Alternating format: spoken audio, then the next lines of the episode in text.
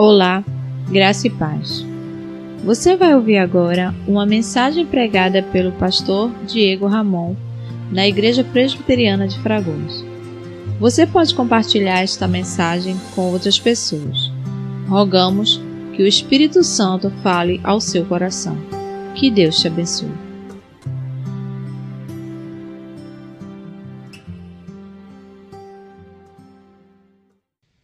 Segundo livro das Crônicas, capítulo 20.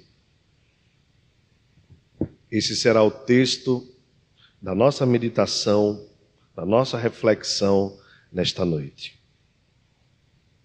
Não esqueça de manter a sua Bíblia aberta e acompanhar conosco. Segundo Crônicas, capítulo 20. Título sugerido pela Sociedade Bíblica do Brasil é A Vitória de Josafá sobre Moabe e Amon. É claro que o título ele tem como função identificar o fato histórico, mas nós vamos reconhecer nesta noite que na verdade a vitória não foi de Josafá, foi a vitória do Senhor sobre os seus inimigos. Segundo Crônicas capítulo 20, diz assim a Escritura Sagrada: Depois disto, os filhos de Moabe e os filhos de Amon, com alguns dos meunitas, vieram a peleja contra Josafá. Então vieram alguns que avisaram a Josafá, dizendo: Grande multidão vem contra ti da além do mar e da Síria. Eis que já estão em Razazon Tamar, que é em Gede. Então Josafá teve medo e se pôs a buscar ao Senhor e apregoou jejum em todo o Judá. Judá se congregou para pedir socorro ao Senhor. Também de todas as cidades de Judá veio gente para buscar ao Senhor. Pôs-se Josafá em pé na congregação de Judá e de Jerusalém, na casa do Senhor, diante do pátio novo, e disse: Ah, Senhor, Deus de nossos pais, porventura não és tu Deus nos céus? Não és tu que dominas sobre todos os reinos dos povos? Na tua mão está a força e o poder, e não há quem te possa resistir. Porventura, ó nosso Deus, não lançaste fora os moradores desta terra de diante do teu povo de Israel, e não adeste para sempre a posteridade de Abraão, teu amigo? Habitaram nela e nela edificar um santuário ao teu nome, dizendo: Se algum mal nos sobrevier, espada por castigo, peste ou fome, nós nos apresentaremos diante desta casa e diante de ti, pois o teu nome está nesta casa, e clamaremos a ti na nossa angústia, e tu nos ouvirás e livrarás. Agora, pois, eis que os filhos de Amon e de Moabe e os do monte Seir cujas terras não permitiste a Israel invadir quando vinham da terra do Egito, mas deles se desviaram e não os destruíram, eis que nos dão o pago, vindo para lançar-nos fora da tua possessão, que nos deste em herança. Ah, nosso Deus, acaso não executarás tu o julgamento contra eles? Porque em nós não há força para resistirmos a essa grande multidão que vem contra nós, e não sabemos nós o que fazer, porém os nossos olhos estão postos em ti. Todo Judá estava em pé diante do Senhor, como também as suas crianças, as suas mulheres e os seus filhos. Então veio o Espírito do Senhor no meio da congregação sobre Jaziel, filho de Zacarias, filho de Benaia, filho de Jeiel, filho de Matanias, levita, fi, dos filhos de Asaf. E disse: Dai ouvidos todo Judá, e vós, moradores de Jerusalém, e tu, ó rei Josafá, ao que vos diz o Senhor. Não temais, nem vos assusteis por causa dessa grande multidão, pois a peleja não é vossa, mas de Deus. Amanhã descereis contra eles. Eis que sobem pela ladeira de Ziz. Encontrá-los-eis no fim do vale, defronte do deserto de Jeruel. Neste encontro não tereis de pelejar, Tomai posição, ficai parados e vede o salvamento que o Senhor vos dará, ó Judá e Jerusalém. Não temais, nem vos assusteis. Amanhã saí-lhes ao encontro, porque o Senhor é convosco. Então Josafá se prostrou com o rosto em terra, e todo Judá e os moradores de Jerusalém também se prostraram perante o Senhor e o adoraram. Dispuseram-se os levitas, dos filhos dos coatitas e dos coreitas, para louvarem o Senhor, Deus de Israel, em voz alta, sobremaneira. Pela manhã cedo, se levantaram e saíram ao deserto de Tecoa.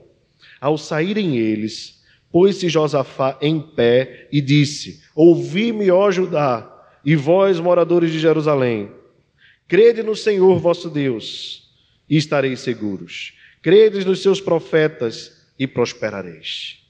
Aconselhou-se com o povo e ordenou cantores para o Senhor, que vestidos de ornamentos sagrados e marchando à frente do exército, louvassem a Deus, dizendo: Rendei graças ao Senhor, porque a sua misericórdia dura para sempre. Tendo eles começado a cantar e a dar louvores, pôs o Senhor emboscadas contra os filhos de Amon e de Moabe e os do monte Seir, que vieram contra Judá, e foram desbaratados. Porque os filhos de Amon e de Moabe se levantaram contra os moradores do monte Seir para os destruir e exterminar. E tendo eles dado cabo dos moradores de Seir, ajudaram uns aos outros a destruir-se. Tendo Judá chegado ao alto, que olha para o deserto, procurou ver a multidão, e eis que eram corpos mortos, que jaziam em terra, sem nenhum sobrevivente. Vieram Josafá e o seu povo para saquear os despojos, e acharam entre os cadáveres riquezas em abundância e objetos preciosos. Tomaram para si mais do que podiam levar, e três dias saquearam o despojo porque era muito. Ao quarto dia, se ajuntaram no vale de bênção, onde louvaram o Senhor. Por isso, chamaram aquele lugar Vale de Bênção até ao dia de hoje. Então voltaram todos os moradores de Judá e de Jerusalém, e Josafá à frente dele, e tornaram para Jerusalém com alegria, porque o Senhor os alegrara com a vitória sobre os seus inimigos vieram para Jerusalém com alaúdes, harpas e trombetas para a casa do Senhor. Veio da parte de Deus o terror sobre todos os reinos daquelas terras, quando ouviram que o Senhor havia pelejado contra os inimigos de Israel. Assim, o reino de Josafá teve paz, porque Deus lhe dera repouso por todos os lados. Amém. Amém. Aí onde você está, Feche os seus olhos rapidamente. Baixe a sua fronte. Peça ao Senhor, Pai, fala comigo através da tua palavra. Ó querido Deus, Pai de amor. Senhor, neste momento, não há nada que nos console a não ser o Senhor. Tu és o nosso consolo, a nossa esperança. É certo, Deus, que este momento é um momento ímpar na história da humanidade. Nem nós, nem os nossos pais, nem os nossos avós viveram para ver coisa tão terrível como nós estamos vendo em nossos dias. Por isso, Senhor, nós não sabemos o que fazer, mas os nossos olhos, e principalmente nesse instante, os nossos ouvidos, estão atentos para saber o que o Senhor requer de nós. Fala conosco, Deus, em nome de Jesus. Amém. Meus irmãos, eu daria esta mensagem, tema lições de fé em meio à calamidade. Lições de fé em meio à calamidade. Queridos irmãos, a vida cristã nunca foi um mar de rosas. Deus nunca prometeu ao seu povo dias é, sequenciais de tranquilidade. Na verdade, o Senhor Jesus mesmo disse que no mundo nós teríamos aflições, mas que nós deveríamos ter bom ânimo, pois ele venceu o mundo. Digo isso, irmãos, porque de fato nós nunca vivenciamos, a não ser através dos livros que nos levavam a imaginar como fora a peste negra uh, e outras moléstias, mazelas que acometeram uh, o mundo antigo e que trouxeram tanto terror. Nós já acompanhamos pelos livros, pelos filmes, já, quem sabe, muitos dos irmãos aqui vivenciaram por meio dos filmes, né, ou imaginaram por meio dos filmes, dos documentários, o que seria um estado de guerra, de caos. Uh, vivenciamos uh, pela televisão uh, um pouco daquilo que foi o tsunami na Indonésia e situações de terremotos na China, no Japão. Mas agora, queridos, nós estamos vivendo na pele.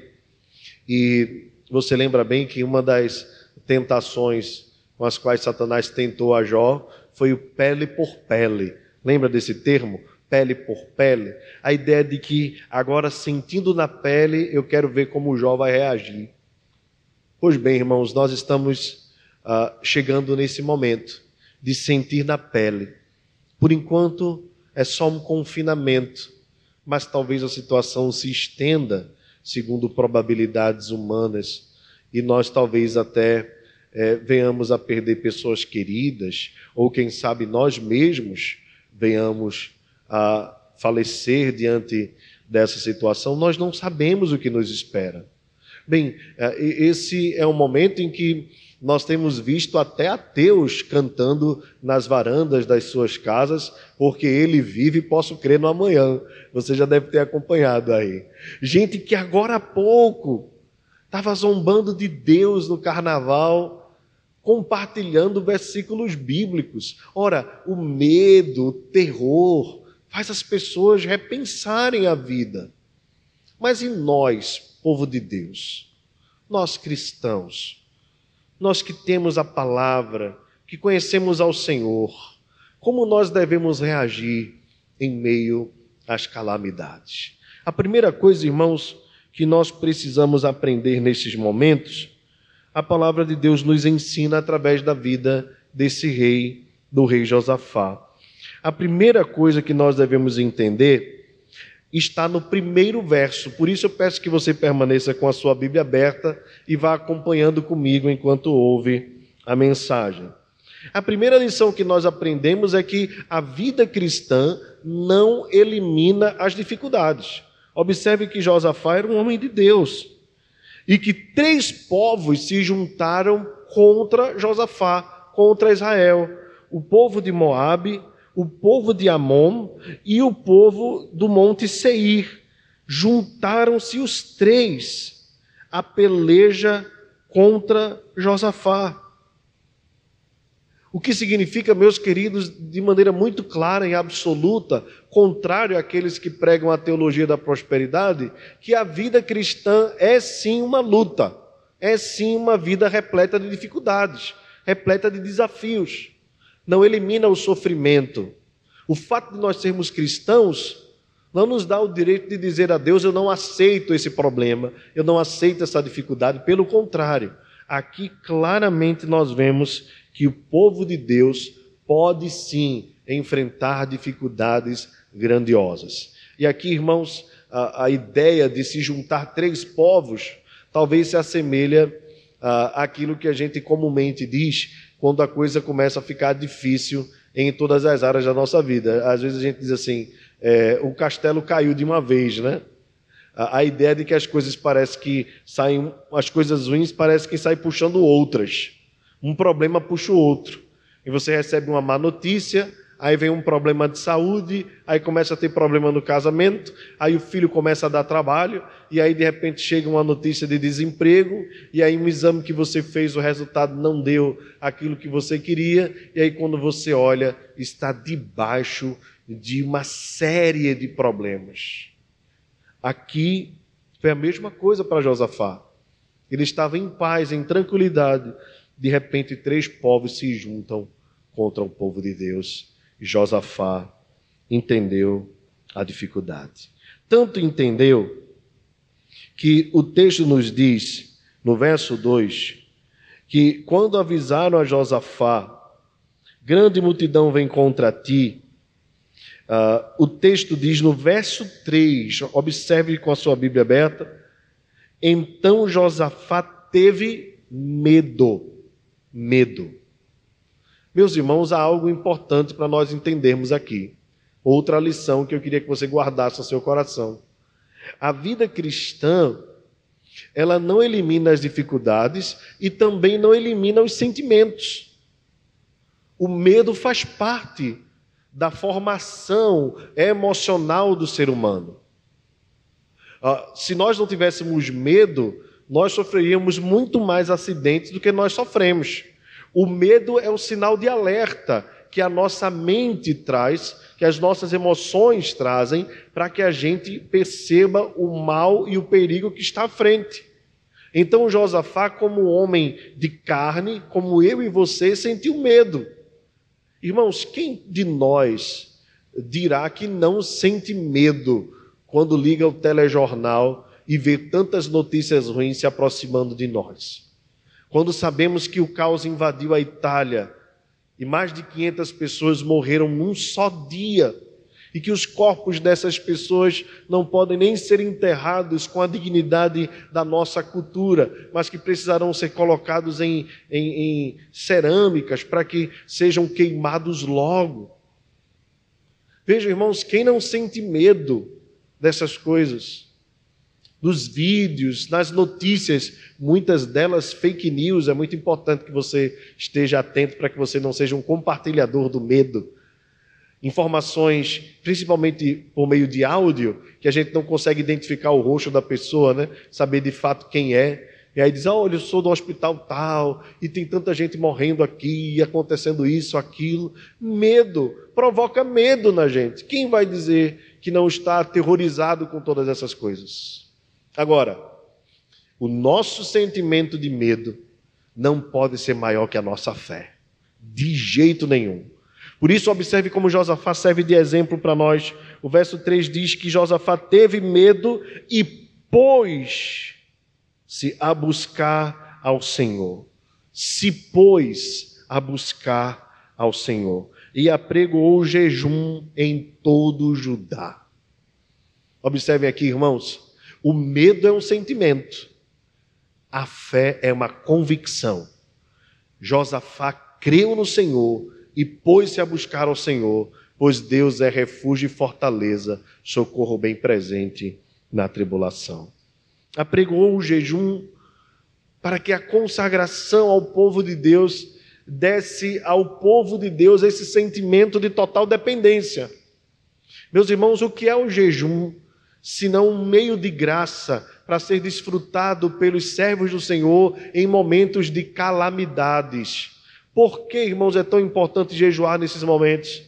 Porque quando nós jejuamos, nos abstendo de tudo aquilo que nos satisfaz fisicamente, nós estamos, na verdade, afirmando ao nosso corpo e à nossa mente e ao nosso coração que nós dependemos só de Deus. Não só de pão viverá o homem, mas de toda palavra que procede da boca de Deus viverá o homem. Hoje, a Igreja Presbiteriana do Brasil reservou este dia para um tempo de jejum. Com sabedoria, o nosso presidente fez a escolha deste dia para que nós jejuássemos e buscássemos ao Senhor. Eu convido você, quem sabe, a depois do culto, se você não jejuou hoje, jejue amanhã. Escolha um dia, escolha um período do dia para se abster de uma refeição, desligar a televisão, desligar o celular e ter um tempo a sós com Deus, meditando na Sua palavra. Essa lição de fé que Josafá nos dá, em meio ao medo, ao sentimento de angústia, ele foi buscar ao Senhor, pois Deus está perto de todos os que o invocam de todos os que o invocam em verdade, diz a palavra do Senhor. Agora acompanhe comigo, verso 4, Bíblia aberta, não esqueça. Judá se congregou para pedir socorro ao Senhor. Também de todas as cidades de Judá veio gente para buscar ao Senhor. Aqui, irmãos, uma lição importante que nós aprendemos nesse texto é uma consagração geral. Eu acompanhei agora no WhatsApp rapidamente, antes de entrar na mensagem, e vi as famílias da igreja cultuando ao Senhor nesse momento. Vi lá o, o nosso querido diácono Heleno, a irmã Teresa e Thales. Vi também toda a família de Ítalo, vi a família de Janaína. Eu vi algumas famílias, não consegui baixar todas as fotos, mas vi as famílias. Esse é o tempo. É o tempo de nós juntarmos as famílias, orientarmos os nossos filhos a buscarem ao Senhor, a clamarem ao Senhor, a adorarem ao Senhor, a exaltarem ao Senhor. Foi assim que Judá fez. No momento da calamidade se congregou todo o povo. Hoje nós não podemos nos juntar é exatamente esse o problema. Nós não podemos nos aglomerar, mas pela fé, no mesmo Espírito, estamos todos reunidos agora para clamar ao Senhor: tem misericórdia de nós, Senhor, atende o nosso clamor. O verso 5 nos diz que Josafá se pôs em pé na congregação de Judá e de Jerusalém, na casa do Senhor, diante do pátio novo. Aqui um ponto importante, só uma reflexão básica. É nesses momentos de dificuldade que surgem os verdadeiros líderes do povo de Deus. Josafá foi um desses. Não se acovardou, pelo contrário, se colocou em pé e orientou o povo e guiou o povo numa belíssima oração. Agora vamos aprender algumas lições dentro da oração de Josafá, no verso 6. Ele começa dizendo: Ah, Senhor nosso Deus, Deus de nossos pais, porventura não és tu Deus nos céus? É claro que Josafá crê que ele é Deus nos céus. Ele não está perguntando como quem tem uma opção negativa como resposta. Pelo contrário, é uma pergunta retórica. É uma pergunta que serve para reafirmar uma verdade. Deus é Deus nos céus. Deus controla todas as coisas. Ele é Senhor, Adonai nada foge do seu controle. Ele domina sobre todos os reinos dos povos. Sim, meus irmãos. Ah, o reino de Moabe, o reino de Amon, os do Monte Seir, os meunitas, eles poderiam ser poderosos como fossem. Os seus reis poderiam ter sangue nos olhos, mas Deus é maior do que eles. Meus irmãos, nós não temos dimensão do que está acontecendo. Algumas pessoas acreditam que o que está acontecendo hoje seja fruto de arma biológica. Há tanta especulação, eu não quero entrar por esse caminho. Mas o que eu queria dizer a você é que o nosso Deus é maior do que todos os líderes políticos deste mundo. E ainda que eles intentem o mal, ainda que eles queiram fazer ou promover calamidades, Deus está no seu trono, no controle de todas as coisas. É Ele quem domina sobre todos os reinos. Na mão dele está a força e o poder, e não há quem possa resistir ao nosso Deus. Como a própria Escritura diz: agindo eu, quem impedirá? Diz o Senhor. Como nós acabamos de cantar, o nosso Deus é o Deus do impossível. Não há limites para Ele. Ele faz como quer, do jeito que quer. Agora, observe que. Uh, Josafá, na sua oração, nos traz uma segunda lição, agora a lição da oração.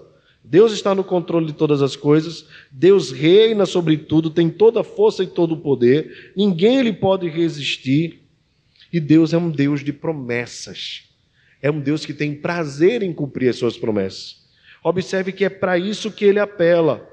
Não deste essa terra à posteridade de Abraão, teu amigo, Senhor, tu prometeste, tu mesmo desviaste o povo para que o povo não invadisse aquelas terras.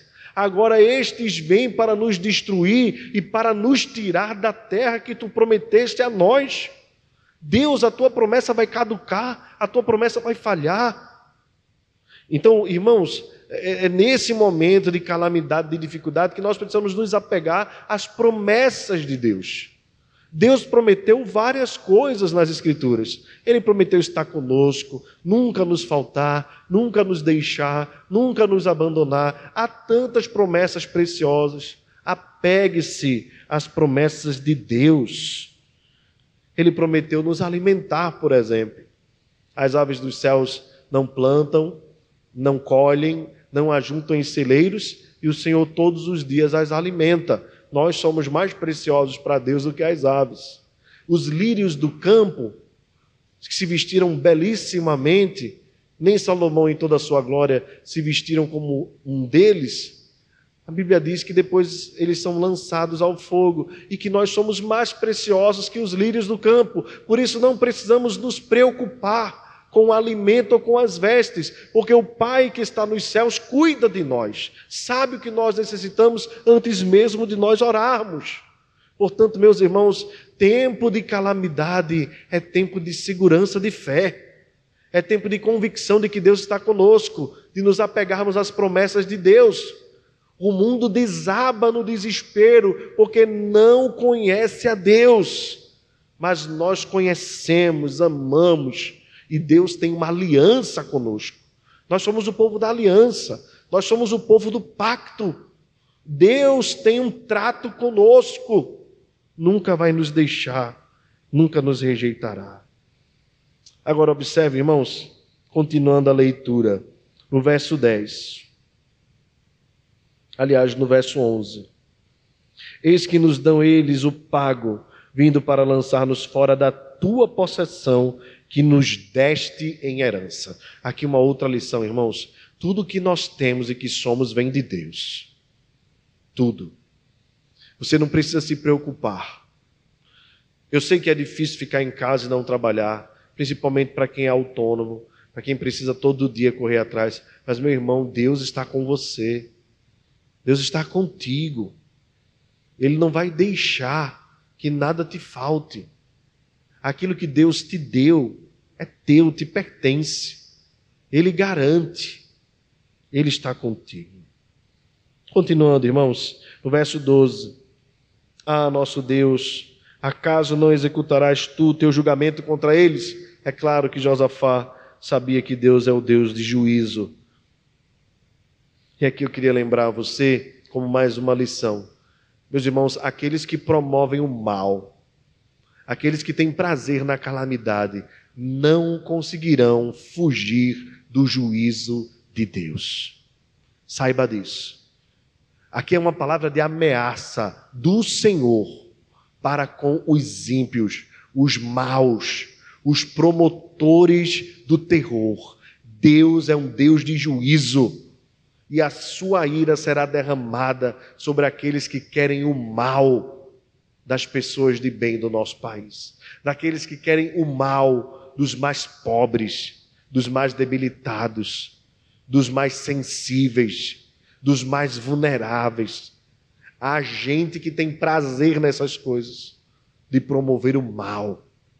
Meus irmãos, tenhamos a certeza de Deus não se zomba. Aquilo que o homem semear, isso também se fará. Deus é o Deus de juízo. E aqui, meus irmãos, eu declaro com toda a convicção: não sobrará nenhum deles, nenhum deles, aqueles que implementam o terror sobre as pessoas desta nação e, em especial, sobre o povo de Deus. Mas a oração continua. Acompanhe o texto. Josafá diz assim: porque em nós não há força para resistirmos a essa grande multidão que vem contra nós e não sabemos nós o que fazer. Porém, os nossos olhos estão postos em ti. Meus irmãos, três frases que são extraordinárias. Só nessas frases aqui a gente podia passar a noite toda meditando. Em primeiro lugar, Josafá nessa oração reconhece a sua humildade, a sua natureza. E aqui eu afirmo isso, irmãos, porque é justamente isso que o Senhor Jesus quer que nós aprendamos: que nós não temos nada, que nós não temos força alguma. Observe agora, nós estamos lutando contra um inimigo invisível. E há pessoas que estão morrendo mesmo sendo saudáveis. teoricamente. Então, quando nós lidamos com a situação assim, é quando nós percebemos que não somos nada. Então, nós não podemos deixar de dizer para os irmãos que momentos de calamidades servem para nos ensinar quem nós somos, nos colocar nos nossos devidos lugares. Nós não somos nada diante de Deus. Somos como a erva que é plantada pela manhã e à tarde murcha. Somos, somos como o vento que sopra e passa, como o vapor, como a neve. Que é isso que nós precisamos reconhecer diante de Deus. Senhor, olhando para essa calamidade, Josafá estava olhando para a multidão que vinha contra ele. Sabia que o poder bélico de Israel era baixo. Então Josafá olha e diz assim: Senhor, em nós não há força. Nós não temos como resistir. É a mesma coisa de nós. O que é que nós podemos fazer? Tentamos fazer tudo: lavar as mãos, limpar os pés, tomar banho com mais frequência, colocar máscara, usar álcool em gel. Mas uma coisa as pessoas têm dito: que todo mundo vai ter contato com o vírus de uma forma ou de outra. É aí que nós percebemos que nós somos frágeis, que nós somos fracos. Meus irmãos, as calamidades servem para isso também. Mas que bom que o texto não termina aqui. O texto diz assim: e não sabemos nós o que fazer. Essa é uma, uma frase belíssima. Você já lidou com uma situação assim? De não saber o que fazer, não ter controle absoluto, perder a, a, a, o, o, a direção da sua vida. É nesses momentos que nós precisamos reconhecer: Senhor, não sei o que fazer, cuida de mim. Josafá disse: Os nossos olhos estão postos em ti. Bendito seja o Senhor, o Deus de Josafá o nosso Deus. É assim que nós estamos, irmãos, só olhando para os céus. Só olhando para os céus, esperando assim como os servos olham para o seu Senhor e como as servas olham para a sua senhora, esperando uma mão de benevolência, dizendo: Senhor, cuida de nós, porque nós não temos o que fazer. Não temos. Todo Judá, o texto diz, no verso 13, acompanha a leitura estava de pé diante do Senhor. Até as crianças, as mulheres e os filhos, assim como o texto nos disse um pouco antes, no verso 4, né, que todo Judá veio. Nesse momento da oração, até as crianças, as mulheres que não eram contadas ah, dentro de Israel também estavam, os filhos das mulheres também estavam, todo mundo estava em pé buscando ao Senhor. E depois da oração, o texto nos diz que veio a palavra.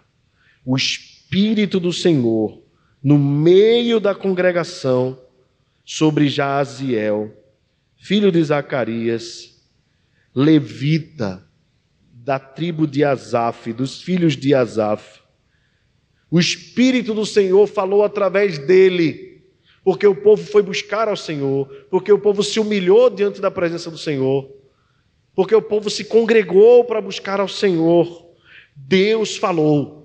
E meus irmãos, é, é a mesma coisa que está acontecendo agora.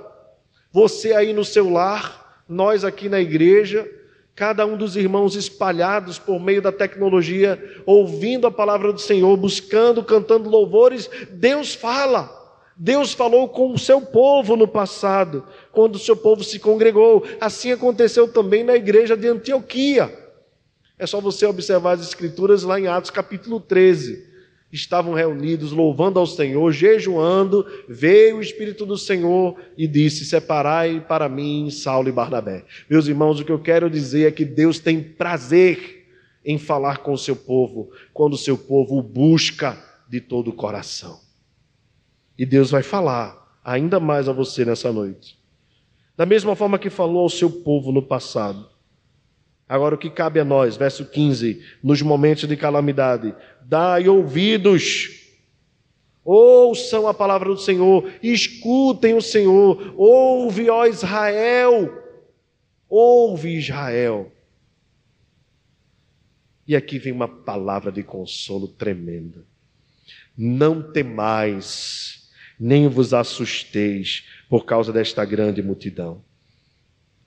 Meus irmãos, quando Deus aparece ao seu povo dizendo não tem mais, é porque Deus sabia da, da limitação do coração humano, da fraqueza humana, e de que o povo poderia talvez não reagir de forma adequada. Então Deus se manifesta dizendo não tem mais. Foi assim que Deus fez com Moisés, foi assim que Deus fez com Josué, foi assim que Deus fez com José quando soube da notícia que Maria estava grávida. Não tem mais ou não temas por receber Maria por tua esposa. Em momentos de crise, Deus se revela ao seu povo dizendo: não tenham medo, não se assustem. E nesse local, nessa situação específica, o texto diz: por causa dessa grande multidão, não temam, não se assustem, porque a peleja não é vossa, mas de Deus. Eu queria que você guardasse isso aqui, irmãos. Deus é quem batalha as nossas batalhas. Deus é quem luta as nossas lutas. Deus é quem guerreia as nossas guerras. É Ele quem está conosco, é Ele quem vai adiante de nós. Não devemos temer o mal que nos sobrevém, mas devemos permanecer firmes no Senhor. O amor ao Senhor lança fora todo medo. Aqui o que Deus diz a Josafá é: fica calmo, Josafá, não te assusta, não tem medo, porque eu é quem vou adiante de vocês. A peleja é minha. E meus irmãos, o Deus que pelejou por Josafá é o Deus que peleja pela sua igreja. Amanhã, diz o verso 16: descereis contra eles. Eis que sobem pela ladeira de Ziz. Encontrá-los-ei no fim do vale, de frente ao deserto de Jeruel. Aqui é, é Deus dando toda a dica do que iria acontecer. Deus dizendo passo a passo. Vocês vão olhá-lo de frente ao deserto, no fim do vale. Nesse encontro que vocês terão com eles, vocês não vão pelejar. Vocês não vão batalhar. Vocês não vão lutar. Vocês não vão para a guerra. Vocês vão apenas tomar a posição e ficar parados e ver o salvamento que o Senhor vos dará. Neste encontro não tereis de pelejar. Tomai posição, ficai parados, vede o salvamento que o Senhor vos dará, ó Judá e ó Jerusalém Verso 17: Não temais, nem vos assusteis, amanhã saí-lhes ao encontro, porque o Senhor é convosco. Meus irmãos, é claro que nem todas as batalhas nossas são assim. Algumas delas nós precisamos sair para pelejar, não é verdade? Davi foi um homem de guerra e teve que batalhar muitas batalhas. Em cada situação, Deus dá uma ordem diferente, mas um princípio jamais pode ser esquecido.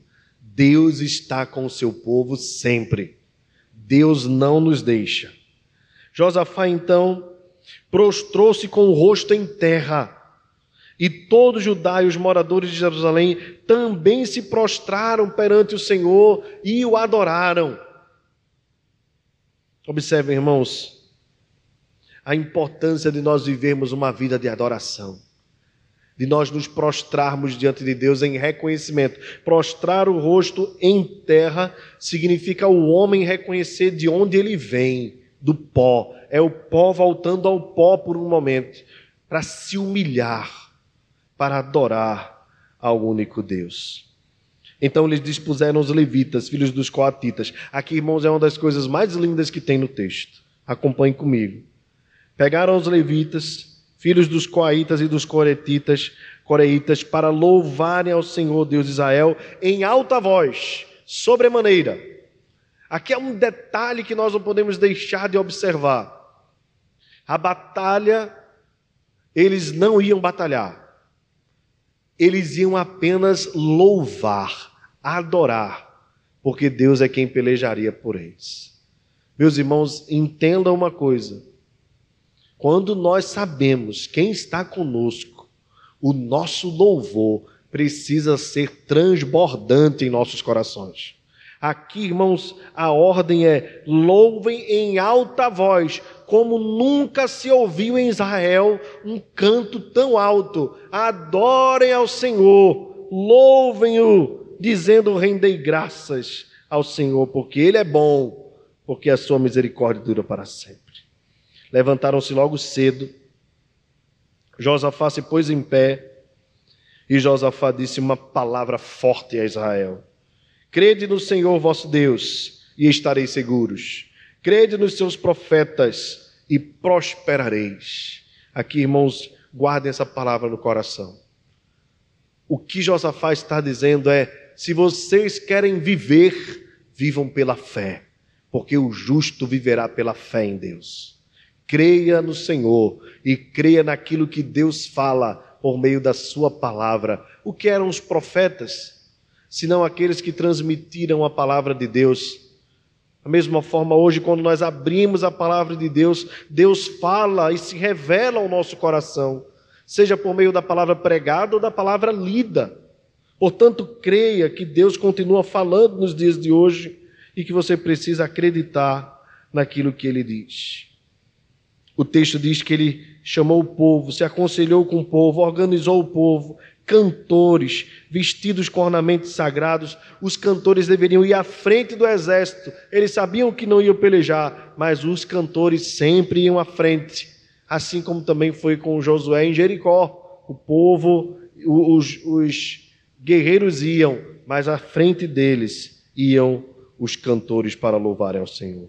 Enquanto eles iam andando, eles louvavam, dizendo, verso 21, rendei graças ao Senhor porque a sua misericórdia dura para sempre. Deixa eu dizer uma coisa para você, meus queridos. A Bíblia diz que as misericórdias do Senhor são a causa de não sermos consumidos, porque as suas misericórdias não têm fim, renovam-se cada manhã. Não esqueça disso. Eu sei que amanhã você gostaria de acordar e ir para o trabalho, ou talvez ir para a escola. Tem criança que já está apelando em casa, querendo ir para a escola. Já imaginou? o que, o que uma quarentena não faz. Tem gente com saudade do trabalho, do ônibus, do metrô. Não esqueça de amanhã quando acordar. Talvez triste por não poder ter a sua rotina normal. Não esqueça de proclamar: Senhor, obrigado porque estou vivo. Foi a tua misericórdia que se renovou sobre a minha vida. Quando eles começaram a cantar, e dar louvores a Deus. Observe, no mesmo momento, o Senhor confundiu o povo de Moabe, o povo de Amon, os do monte Seir e os meunitas, confundiu-os para os destruir e os exterminar.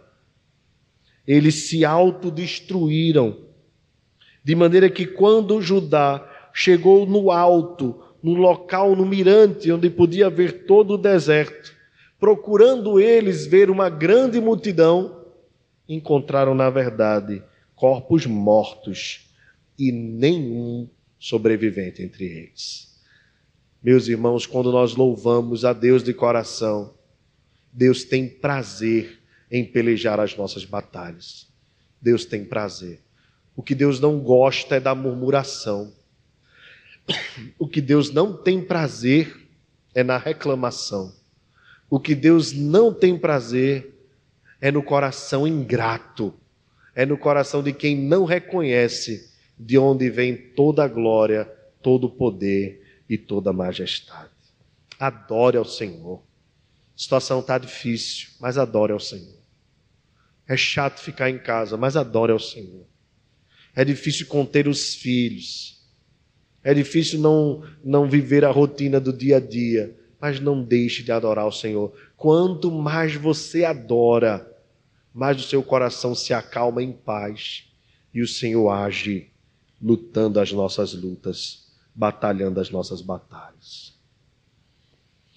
Viram Josafá, vieram Josafá, perdão, verso 25, e o seu povo para saquear os despojos e acharam entre os cadáveres riquezas em abundância e objetos preciosos. Meus irmãos, meus irmãos, vejam, a situação começa com medo, com medo de perder a terra, a possessão, e agora o povo volta da batalha com riquezas. E observem que são riquezas em abundância, riquezas e preciosidades. O texto diz que havia tanta coisa que eles passaram três dias retirando os despojos, as riquezas que havia no meio dos cadáveres, porque era muito.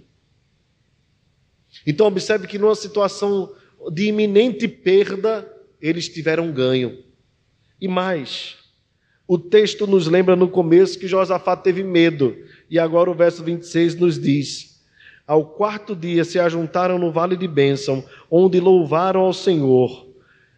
Por isso chamaram aquele lugar Vale de Bênção até o dia de hoje. Então voltaram todos os homens de Judá e de Jerusalém e Josafá à frente deles e tornaram para Jerusalém com alegria. O medo se transformou em alegria. E a perda se transformou em riqueza, em ganho, porque Deus estava com eles e lhes deu vitória. Meus irmãos, Deus pode nos fazer sair dessa calamidade melhor do que nós estávamos. Você crê nisso? Você crê que no meio dessa calamidade você pode tirar riquezas espirituais insondáveis, aprender lições de valor espiritual que você não tinha? Crê que Deus pode tornar você um crente melhor, mais rico da graça, além de não lhe deixar faltar o que você necessita texto diz, verso 28. Vieram para Jerusalém, veja, eles foram com medo, voltaram com alegria, e agora voltam louvando ao Senhor com alaúdes, harpas, trombetas. Veio da parte de Deus o terror sobre todos os reinos da terra. Ainda tem esse detalhe. A vitória do Senhor se propagou a notícia da força do Senhor, de forma que as nações temeram o que havia acontecido. E o resultado disso foi que Josafá teve paz, porque Deus lhe dera repouso por todos os lados. Observe, irmãos, que de uma situação calamitosa, agora o povo vai encontrar paz e tranquilidade por longos dias. São algumas lições de fé, espero que você tenha guardado algumas delas. Mas deixa eu trazer também algum recado aqui para você e eu não poderia deixar de fazer essa ponte. Há também uma calamidade maior que atinge a nossa nação e que atinge o mundo todo. É o esquecimento de Deus, o não temor a Deus, a rejeição a Deus. O mundo tem se esquecido de Deus. O mundo que jaz no maligno. Nós vimos agora há pouco em pleno carnaval, as pessoas zombando de Deus. Nós vimos agora há pouco as pessoas vivendo dias de promiscuidade, vivendo dias de, de, de sensualidade. Nós vimos agora as pessoas rejeitando totalmente a Deus. E veio a calamidade. Deixa eu dizer uma coisa para você. Guarde no seu coração em nome de Jesus. Se hoje você tem medo do coronavírus, se hoje você tem medo do Covid-19, eu queria dizer a você que o máximo, o máximo que essa moléstia pode te trazer é a perda da tua vida.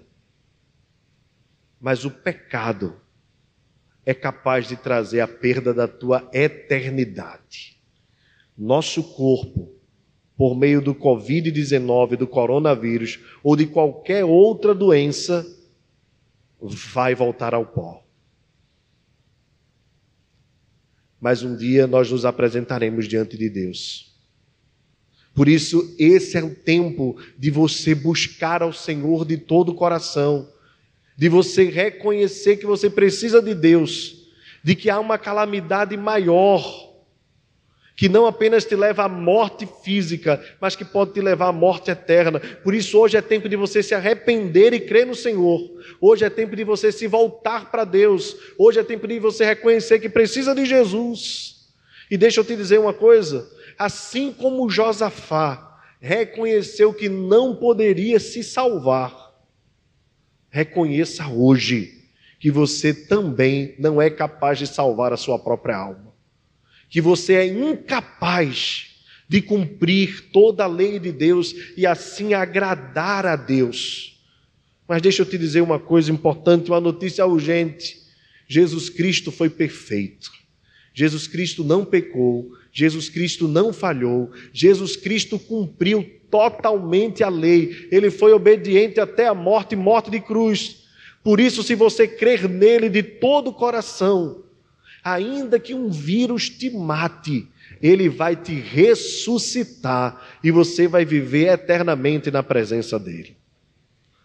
Mas ainda que você seja salvo dessa moléstia, desse vírus, dessa pandemia, se você não crê no Senhor, quando a morte chegar até você, se você não reconhecer e entregar a sua vida a Cristo, a sua vida, a sua eternidade será longe de Deus, num lago que arde com fogo e enxofre. Eu estou falando do inferno. Talvez você esteja pensando, o inferno é aqui, é isso que nós estamos vivendo. Você não tem nem noção do que é o inferno. A Bíblia diz que o inferno é um lugar terrível, onde só há choro e ranger de dentes, onde não há esperança, onde não há manifestação graciosa de Deus, só a ira de Deus repousando o tempo todo para toda a eternidade. Por isso, hoje é tempo de você crer no Senhor, se arrepender dos seus pecados, se voltar para Deus, não por medo do vírus, mas por medo da maior enfermidade de todos os tempos e que não há cura humana é a enfermidade do pecado. Jesus Cristo morreu para nos trazer a cura e quem crer nele está curado em nome de Jesus. Creia em Jesus, entregue-se a Jesus, proste-se o rosto em terra, reconheça-o, viva-o para, viva para adorá-lo de todo o coração, e ele estará com você todos os dias da sua vida.